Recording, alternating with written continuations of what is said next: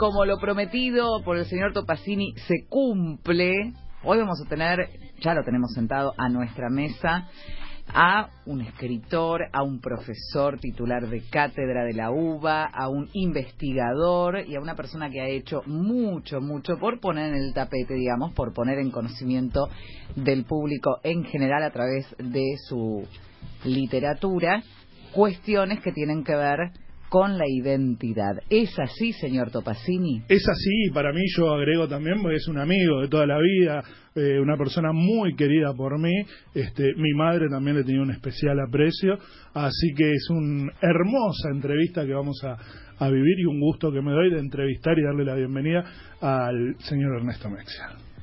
¿Cómo le va?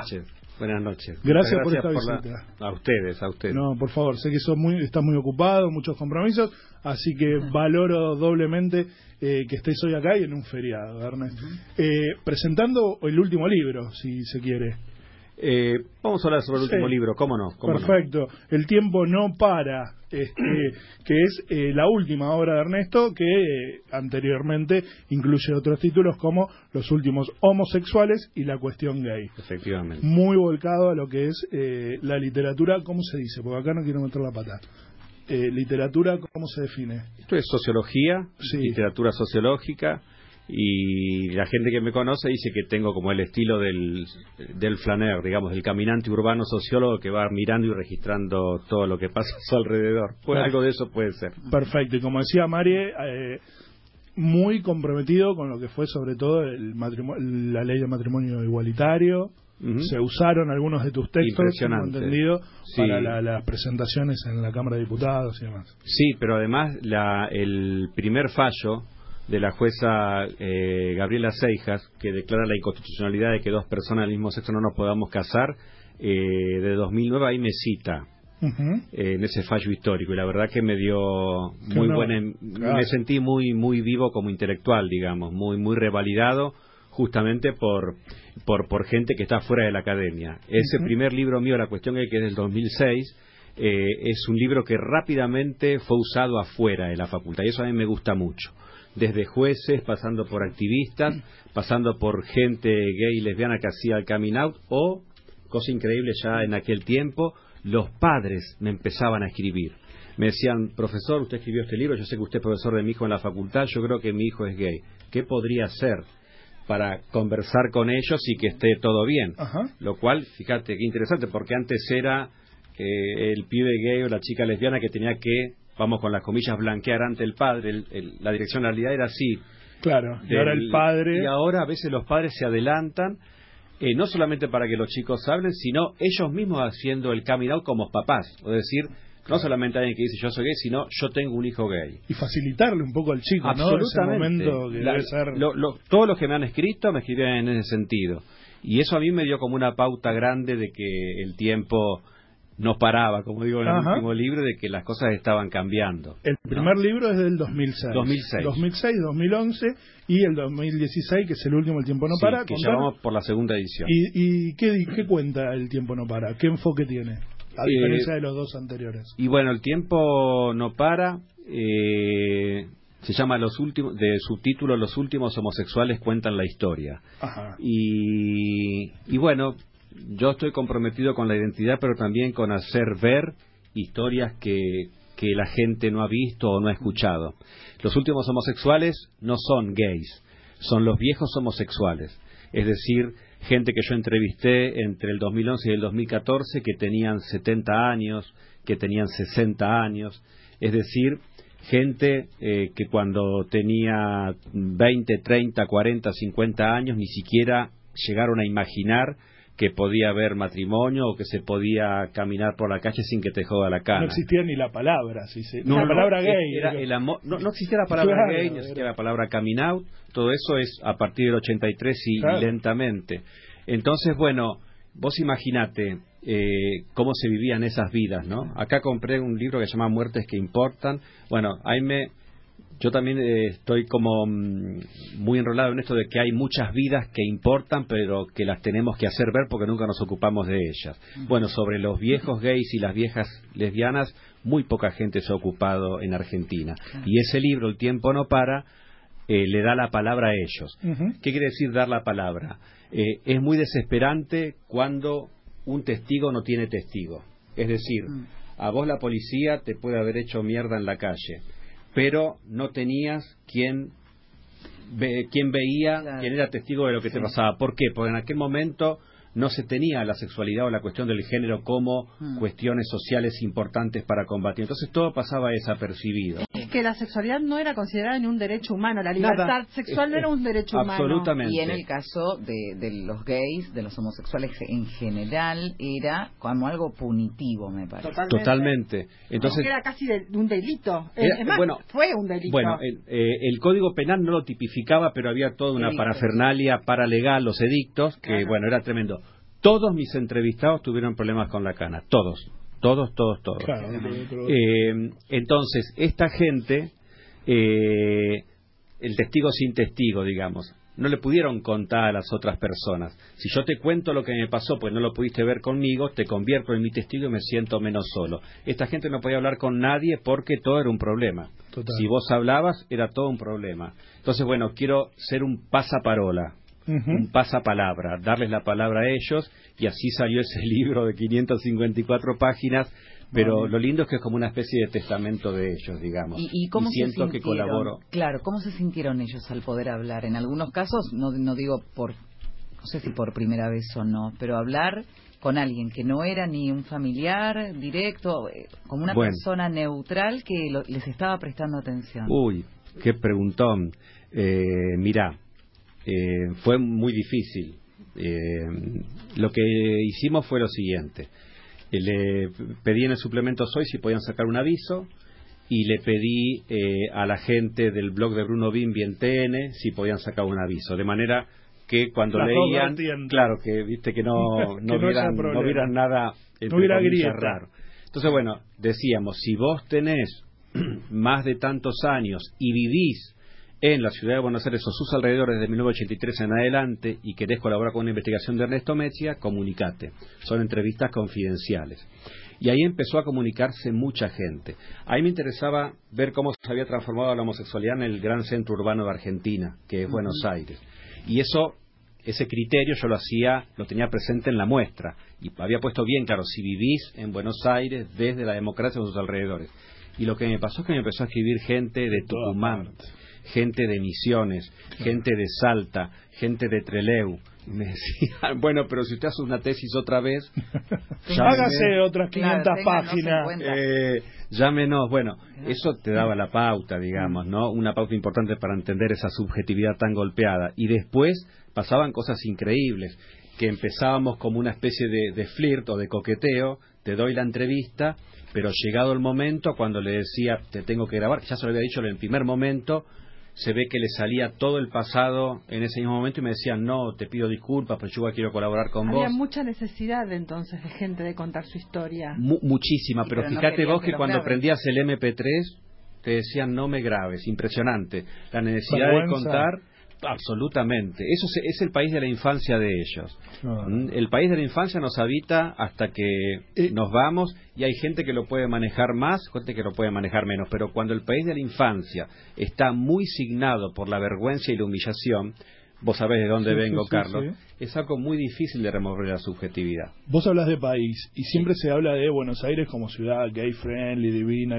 ¿Es tan así o los argentinos hasta por ahí nomás nos llevamos bien con el tema de eh, gay y demás. Yo creo que los avances están, pero eso no significa que esté todo bien, ni mucho menos, ¿sí? Eh, el nivel de, eh, digamos, de, de, reconocimiento, de tolerancia, da para otro programa estos dos, estos dos conceptos, ¿no? que hay en Buenos Aires, efectivamente es distinto al que podés encontrar en el interior. Yo soy un profesor universitario orgullosamente federal, viajo mucho por el interior del país, y te lleva sorpresa, porque si bien es cierto esto de Buenos Aires, ¿sí? Yo trabajo mucho en Santa Fe, capital, una comarca de 500.000 habitantes, relativamente chico, yo le digo la gran aldea, y aún ahí, donde por ejemplo hay un activismo conservador importante y donde fui mm, testigo, digamos, de una de las marchas contra el matrimonio igualitario más importantes, ahí mismo me han mis alumnos que son gays lo son abiertamente en el aula, me han escrito padres agradeciéndome que esté presente en la vida de ellos.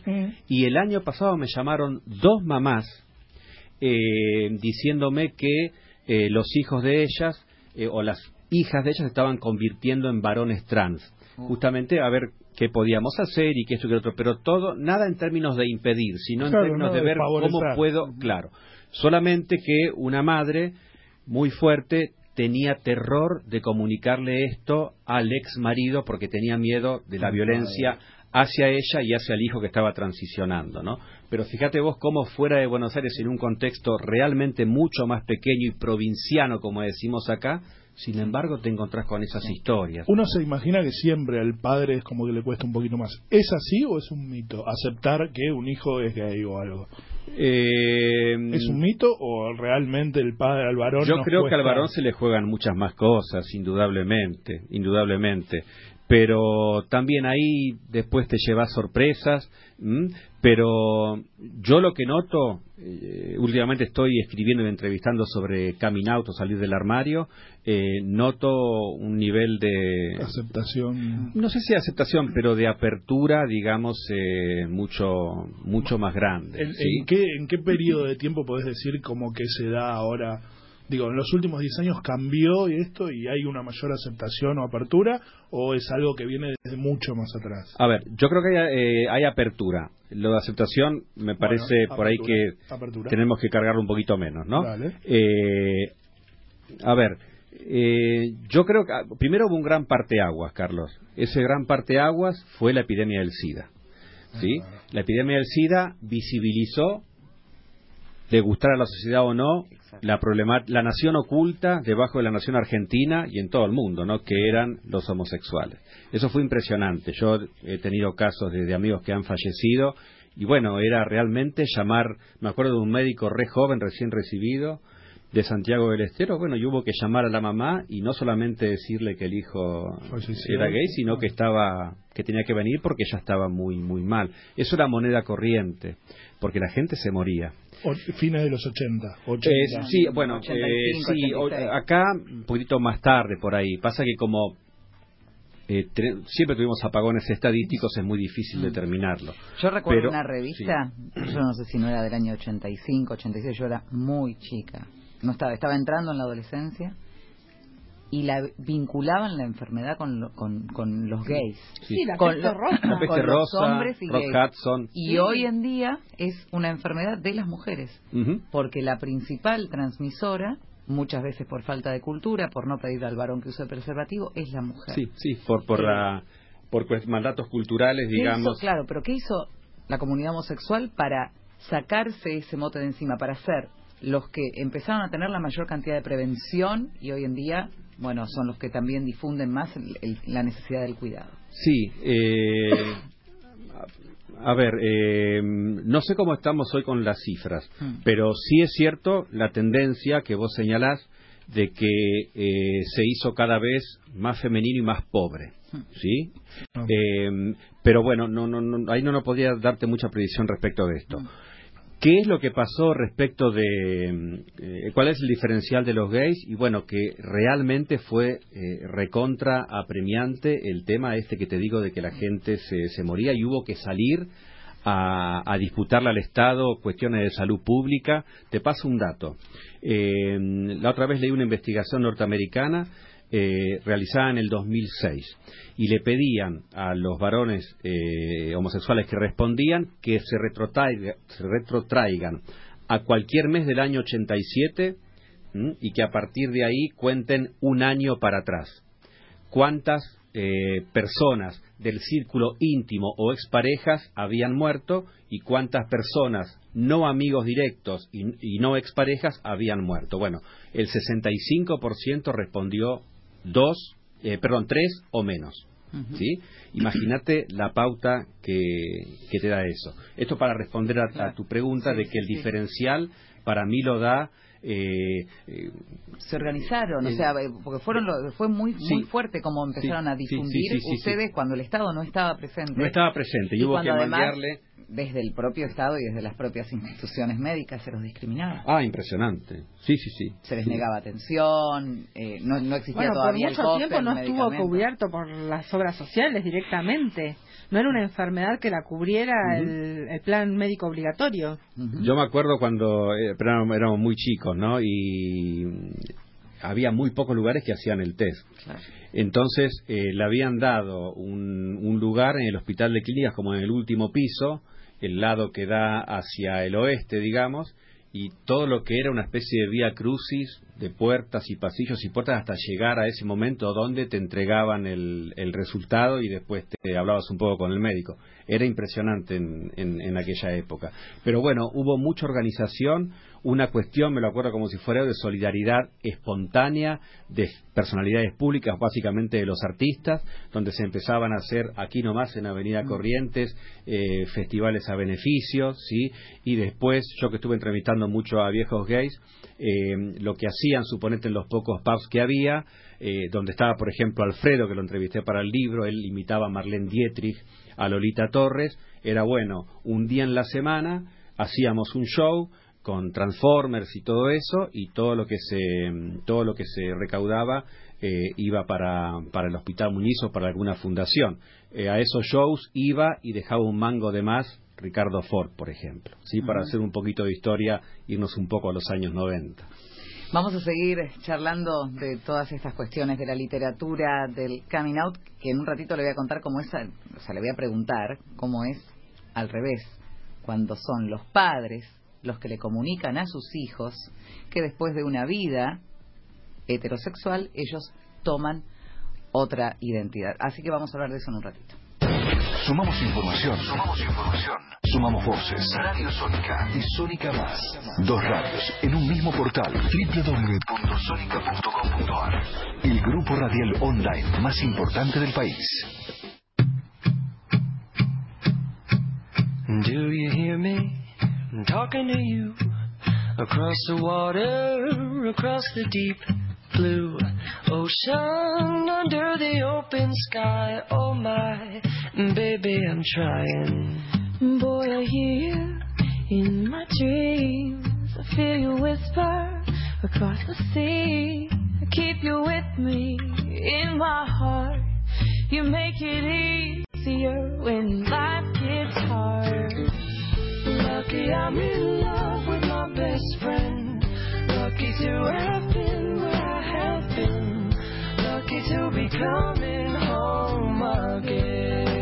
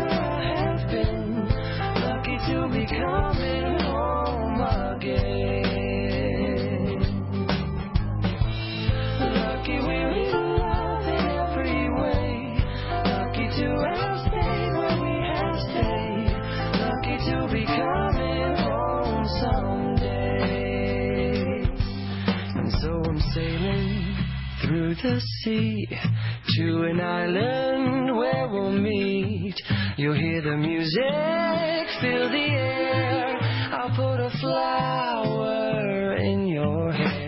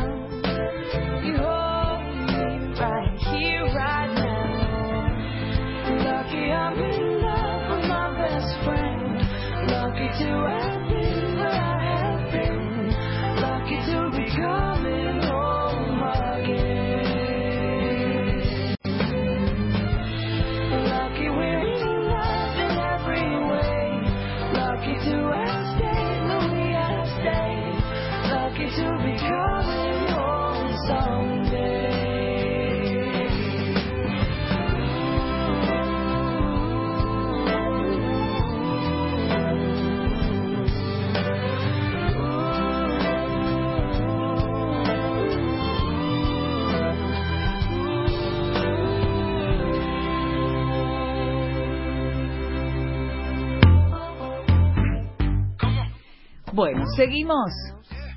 Seguimos charlando porque tenemos mucho. Vamos a estar hablando, por supuesto, de literatura. No solamente vamos a estar acá con Ernesto hablando de pero me, había quedado, me había quedado esa, esa pregunta este, que tiene que ver con, bueno, con casos que conozco de, en este caso son dos mujeres, madres, madres múltiples, ¿eh? han tenido varios hijos, han tenido una vida eh, feliz eh, y con sus altibajos también, con una pareja, con un hombre, y por circunstancias de la vida, viudez en un caso, separación en otra, le tienen que comunicar a sus hijos que se han enamorado de otra mujer. ¿Cómo, cómo es esa situación? No sé si te habrán llegado testimonios. sí, sí, sí. ¿Es, ¿Es tan difícil como cuando el hijo joven tiene que comunicarle a los padres? Eh, y bueno, creo que ahí se juega un poco la edad de los papás, ¿no? Eh, pero, mm, como es? Y también creo que es más difícil la revelación, digamos, de un padre gay que de una mamá que de una mamá lesbiana. Eh, como es? En, yo conozco muchos casos de eh, padres gays que, eh, en fin, tienen que dar muchos rodeos. Mm. y es impresionante. Eh, el secreto, de alguna manera, siempre chorrea. El secreto siempre, de alguna manera, al secreto le sale humo. La gente se da cuenta. Se van creando, digamos, como evidencias en torno a cómo son los papás, ¿no? Y aún eh, con todas las evidencias bien patentes ante los ojos, ante todo, eh, no se llega a la palabra. ¿Sí? Eh, por sí, sí, impresionante. pero, digamos, me acuerdo el caso de Carlos, ¿sí? 72 años. en pareja con, con, con su novio hace un montón de tiempo y bueno, ya han compartido hasta vacaciones con, con las dos hijas de Carlos y sin embargo no han llegado a la palabra. No llegaron a pero las hijas tampoco preguntan. Y, bueno, ah, pero ahí se forma todo, toda una especie, ¿no? Eh, y, en el medio, viste, Carlos dice, bueno, pero yo creo Hay como una complicidad, ya es un juego. es un juego tácito. Por eso digo, el secreto es relativo, porque el secreto al secreto le sale humo. Es lo que subyace y tal vez no se pregunta. Si la otra persona no puede hablarlo, el otro no pregunta para no dañarlo. Me parece que es un acto de amor. es que se produce toda una trabazón, a veces con buenas intenciones, donde pero donde finalmente se termina todo en silencio, ¿no? Y bueno, eso me ha pasado, he conocido muchas historias de papás gays. Ahora, eh, en el caso de eh, lesbianas que siendo grandes eh, se van en pareja con, con otra mujer, ahí tengo mm, historias más eh, más descontracturadas eh, más alegres más. eh, sí lo cual manera. y lo, que hablábamos antes no del hombre como que le cuesta más me parece todo al hombre manifestarse no lo que decíamos antes de, que también le cuesta más aceptar al hijo gay etcétera etcétera Ojalá cambie eso, ¿no? Ojalá. algún cambio en eso, en las nuevas generaciones, en cómo, no sé, estamos criando a, chicos con esta paridad de género? Bien, eh, mira, yo creo que que los chicos hoy tienen, no, perdón, que los papás hoy tienen un competidor a la hora de criar a los hijos. El competidor es Mariela, lo que Angie está viendo ahora, y es la computadora. Hoy Internet a los chicos eh, le saca toda inocencia o muchas inocencias de la mirada. Entonces, eh, digamos, eh, en fin, son más avispados y cuestiones que tienen que ver con la subordinación de, los géneros tienen más posibilidad de cuestionarlo. Mm. Eh, quiero decir, si los padres son muy tradicionales, hay un montón de concepto en la cultura audiovisual de los chicos que va a llevar a contestar esto. ¿Cómo son los papás de hoy de estos chicos? O sea, gente que tiene 30, 40, 50 años. Y bueno, creo que algo eh, de las luchas feministas tiene que estar haciéndose un lugar en la vida cotidiana, mm. ¿sí? Eh, porque además también, eh, digamos, las, las parejas eh, no se alargan como antes por mandato social. Es lo que los sociólogos, Anthony Guinness, por ejemplo, dice el imperio de las relaciones puras. Bueno, es una especie de apropiación cultural o de apropiación que te permite la cultura de tu propia historia, digamos. Cero resignación, cero fatalismo. No funcionó. ¿Mm? No funcionó. Lo nuestro es una relación puramente atada a los resultados que tengamos en términos de experimentar placer, tener hijos y ser felices. Si no, no hay resignación como antes, donde cada uno hacía su vida. Claro, eh, el famoso doble estándar, ¿no? Afuera hacía su vida, venían a casa, sí, así se armaban tantas empresas delincuenciales familiares, ¿no? Claro. Eh, con, con, con dos... con hijos ilegítimos en su momento, ¿no? Pero, pero además gente que se llevaba mal, se llevaba mal en la mesa familiar, los chicos tenían que ver todo eso, ahora creo que se ve cada vez, cada vez menos. Pero a mí me gusta hacer un lugar a, a la revolución cognitiva que está operando la, la militancia feminista.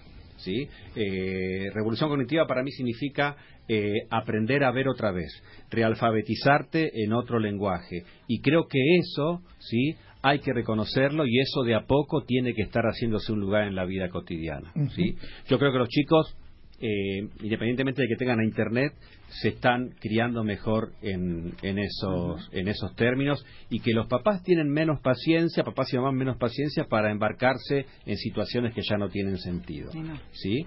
Eh, algunos le dicen peyorativamente la cultura de lo efímero, yo digo, bueno, que no, que, que, que, que, eh, que por suerte estamos experimentando el ocaso de la cultura del deber. ¿sí? Basta. Perfecto. Hablabas de, bueno, un poco... sí, sí La militancia femenina es una revolución cognitiva. me encantó, me encantó porque yo, lo, yo lo siento así, yo tengo un hijo varón y para mí es esto, por más que yo trato de educarlo desde una mirada más abierta de género y demás, todo lo que lo atraviesa desde los medios de comunicación, desde la sociedad, es como mucho más educativo que yo. Es como que lo, siento, yo siento que lo educa mucho más todo lo que está pasando que lo que yo como madre puedo una marcha, me parece que impresionante, mucho pero, pero, pero metete, eh, Angie, nos metemos ahí y, y tenemos todo, digamos, ¿sí? Eso también para, Mariela, para para poner eh, en confrontación con los que dicen, viste, que, el, que es el mundo virtual por oposición al mundo real. Eso es mentira. Mm. Este mundo de Internet produce efectos reales tanto como el efecto real. Internet ya es un lugar, es como el café, es un lugar. Exactamente, exactamente. Y, hablabas antes de que esto educa a los chicos y demás. ¿Cómo crees que impacta en el tema de la lectura, el acercamiento eh, de los chicos a, la literatura? Y, y ahí creo que estamos eh, un poquito en regresión yo no sé si los chicos están. Ahí sí que me, no favorece, me sorprendes. Pasa que vivimos en una época mm, donde el tiempo nos va, digamos, donde la aceleración es, es muy notoria, digamos, ¿no? Y por otra parte, la escuela todavía no ha sabido aprovechar todo lo que da Internet. ¿Sí? La escuela quedó como muy en sulky e Internet es la telefonía celular, digamos que va más rápido que la, la, ¿cómo se dice? La, velocidad, luz. Ahí está. Eh, entonces, creo que hasta que no hagamos desde las nuevas tecnologías de información y comunicación más amigable el estudio, el tiempo para el estudio, que es el tiempo para la lectura, los chicos no van a leer. Yo no les puedo dar hoy eh, digamos, eh, no les puedo llevar los cuentos completos de Kafka a un adolescente porque te van a decir. Pero yo, yo, creo que eso no va a venir de la mano de una reforma educativa, simplemente va a venir de la mano de que las nuevas generaciones que son digitales asuman la titularidad de soy profesor de historia y como ya son seres digitales van a ejercer su docencia desde esa mirada. Bien, bien, bien, bien, bien, sí, sí. Para mí va a ser como eh, natural, va a ser como una progresión natural. Pasa que, bueno, en el medio tenemos que formar lectores, porque si no van a pasar como 40 años, 30 años. Eh, pero hay ahí, ahí es una, un gran problema para la agenda educativa. Por ejemplo, la UBA ahora, que me gusta mucho, ah, por ejemplo, hay un reportaje lindo que me han hecho, una clase, mejor dicho. Eso es lindo, una clase online. Eh, hay una secretaría que es la Secretaría de Innovación Académica. Bueno, tendría que haber a nivel nacional eso lo dejamos para otro día. No creo que sea el mejor momento para hablar de políticas nacionales en educación, todo lo contrario. Eh, lo que tiene que haber son políticas grosas, digamos, de innovación en todos los niveles educativos, en todos los niveles educativos, eh, porque es un gran una gran pena. Digamos, vos ves que un chico es súper veloz, que tiene la cabeza súper entrenada por la velocidad y que procesa velozmente. Mm. Y estamos yendo nosotros con la tiza. Mm. Yo humildemente voy incorporando PowerPoint y todo eso, que tampoco te salva de nada si no sos una buena profesora, pero eh, siento que estamos con otra velocidad y que los chicos de hoy han desarrollado otra, hace un ratito hablábamos de la tecnología del libro. ¿Tus trabajos están en versión digital? No. Bueno, ves, mira, eso, eso es re interesante porque eh, hay un, un, concepto que es la brecha digital, ¿sí? Es decir, los que los nativos, digamos, digitales y los que se quedaron eh, mitad y mitad. yo, soy mitad y mitad. Y lo que le decía a, a Marijó antes de entrar es que si a mí, ¿sí? un muchacho de 50, recién cumplidos, aunque sé que no lo parezco, si a mí me sacás de esto, esto significa tener el libro abierto, la cabeza inclinada y estar sentado. Si me sacás de esto, entiendo, te puedo asegurar, la mitad de lo que puedo entender si leo en pantalla. Por ejemplo, ayer eh, voy a ir ahora, mm, me mandaron una tesis muy buena de la Universidad Nacional de Córdoba. Y ahí te preguntan, ¿viste? ¿La quiere recibir digital o se la mandamos por correo? Le digo, mira, por favor, como yo quiero hacer una devolución pormenorizada, responsable, mandámela, eh, mandámela por, eh, por papel eh, porque no logro ese nivel de, concentración. Sí.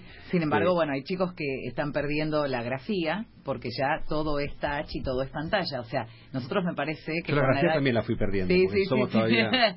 Pero me parece que tenemos una... Estamos como en una brecha nosotros que los chicos ya van a aprender a leer. No sé si van a comprender del mismo modo o si van a amar el libro objeto como lo, lo amamos nosotros, que lo... Viste, está el que no lo subraya, el que no lo señala y el que lo escribe todo. Cada, cada uno con, con su mambo. Pero me parece que ellos de alguna manera sí tienen menos capacidad de atención y hay más cuelgue, tal vez, ¿no? Entonces habrá que, el desafío me parece que es tratar de abrevar en, en, algo bastante eh, conciso, que llegue el mensaje en tal vez en menor cantidad de páginas o con eh, un, un, diseño más visual, más atractivo. Claro, Kafka, por ejemplo, en ese entorno. Claro. Sí, Horacio Quiroga en ese entorno, Virginia Woolf en ese entorno es un desafío para, para los creativos también. Sí, claro. ¿Y, y, tu hijo cómo lee? Poco. ¿Poco? Muy poco. Eh, se la pasa todo el día leyendo, pero no libros ni literatura, pero todo el día está ejerciendo la lectura porque se la pasa leyendo cosas. o sea, pero no no pero no solamente redes sociales pero videos de YouTube y o, cosas o, empieza a navegar y, una noticia va a la otra y un link lo lleva a otro. Es otra... o sea se la pasa leyendo. Hablamos de revolución cognitiva bueno también es impresionante. Se la pasa leyendo y se la pasa escribiendo va generando textos todo el tiempo. Ahora no es literatura no es ficción o sea es es otro tipo de de información la que recibe. Pero cuando algo le genera mucho interés sí agarra el libro y sí le, qué sé yo, hace poco tiempo agarró la naranja mecánica, la leyó, le pareció fantástico. Pero era porque le se le disparó un interés que fue como muy grande y lo agarró. O en otras épocas agarró Harry Potter, que para él... ven? No. ¿Viste eso que pasa con los dos chicos de se van a ver cine? Me parece que no. Nosotros veíamos películas de dos horas y media de Visconti. ¿Vos te imaginas un chico dos horas y media no. mirando una peli? No, pero sí, pero no, no, no, pero sí puede estar maratón de un serie. Un día viendo serie. maratón de serie, ¿eh? Pero fíjate vos, claro, porque pausa, pausa y la agarras al día siguiente el cine, El cine pochoclero solamente va con mamá o con la tía o, en alguna salida de amigos que es casi como, bueno, pero es muy poco, no es no es algo que sea un consumo habitual. Don Bauman. Sí. Ay, muy interesante todo esto. Bueno, eh, ¿Cómo podemos encontrarnos con, tus libros más allá de la librería? Entonces no, estamos en la etapa digital. ¿Sos un usuario de redes sociales? ¿Tenés intercambio? ¿La gente te escribe? Me encanta Facebook. eh, yo en Facebook eh, comparto eh, mis escritos, las notas en los diarios. Esa es la etapa del libro. Eh, hoy, hoy salió una nota tuya en, en página 12. Sí. Ah, se lo puede encontrar como MQA, o sea, Facebook es facebook.com barra mkia con doble O Ernesto Mecha porque creo que todavía soy Por ahí pues me cambio de nombre, pero por el momento creo que soy el único. Y como es, eh, los libros, lamentablemente dos están agotados, pero ya va a aparecer alguna editorial, va, estoy en tratativas. Y el último es una coedición entre la Universidad Nacional del Litoral y la Universidad de Buenos Aires. Eh, ese es un trabajo de investigación, es un trabajo metodológico. pero ¿cómo lo bajaste brevemente? ¿Cómo lo bajaste? ¿Cómo se lee? ¿Es, es, es novelado? ¿Es ficcionado? ¿Cómo es? ¿Cómo no? Eh, hace poco publicó una nota en Anfibia. Se llama Los viejos putos. Hmm. Y en Anfibia te piden un, hay un currículum tuyo, digamos, sobre cada autor. Y ahí dicen algo que está muy bien, que yo soy un sociólogo ATP, apto para todo público. Es decir, para mí, la sociología que no se entiende por el pueblo no sirve. Para mí, la sociología tiene que colaborar con la autoconciencia de las sociedades. Y yo me dediqué mucho y me dedico mucho a laburar en ese sentido. ¿sí? O sea, me quedo una, dos, tres, cuatro horas y trato de buscar la forma de comunicar, no fácilmente, pero sí una forma de comunicar eh, de una manera entendible una idea compleja. Mi experiencia de fuego, hace ya muchos años, fue escribir un manual de sociología para el polimodal. Oh. Es decir, para chicos de 15 barra 16 años. Me acuerdo que la editora, excelente, nos rebotaba todos y cada uno de los envíos. Y yo le digo, pero Miriam no le gusta lo que estamos haciendo. No, no, no. solamente que me, me, encanta el planteo que haces, pero solamente estás dando por sentado cosas que tu lector no, las sabe. Entonces era bajar, en el buen sentido, un feliz naufragio para tratar de hacer entender algo. Entonces, bueno, yo siempre hice investigación, respondiendo a tu pregunta, las investigaciones, por supuesto que las hago siguiendo unas prescripciones técnicas y metodológicas muy rigurosas, pero trato de comunicarlas en un lenguaje, yo no sé si poético, sociológico, como, pero sí sé que es un lenguaje ATP. Claro, que lo vamos a entender. ¿Qué tal? Puede ser que haya cuestiones un poco más duras propias de la sociología, pero que después uno va e investiga por otro lado. Bueno, un libro, si es un buen libro, tiene, eh, que llevarte ¿no? a otros libros y sobre todo un libro, eh, a mí me gusta que se lo apropien lectoras y lectores desobedientes, ¿no? que se vayan a navegar por otros lados y busquen otras cosas. ¿Tus libros se tienen que leer en orden o los podemos...? No, no, no. No, no, no. ¿Podemos empezar por el último, por los viejos? Sí, cómo no. Creo que el más lindo es el segundo los últimos homosexuales, sociología de la homosexualidad y la gaycidad. ¿Mm? Yo ahí digo que son dos regímenes sociales que organizan la diferencia sexual de forma distinta y ahí te vas a dar cuenta de que el, de que el autor ¿sí? no es un sociólogo que está en las nubes, sino que es un sociólogo puto que va caminando por la ciudad y que se da cuenta de que el mundo que él conoció cuando se mudó a Buenos Aires en los años en los últimos años 80 ya no existe más. En Santa Fe y Pueyrredón si hoy vas, no hay un solo gay de noche. Cuando yo me mudé, era un imán. Íbamos todas y todos por ahí. Y eso se nota mucho en los últimos homosexuales. Yo estudié en la Universidad de Buenos Aires en la Facultad de Ciencias Sociales. Bueno. En los 90 era por supuesto era eh, era la vidriera era la vidriera el epicentro estábamos todos ahí sí sí sí, bueno, nos vamos a despedir. Nos tenemos, se nos terminó el programa, porque si no nos Qué quedábamos equipo. con vos. No, bueno, gracias, pero gracias tornero, tornero. sí, por favor. Bueno, cuando, cuando quieras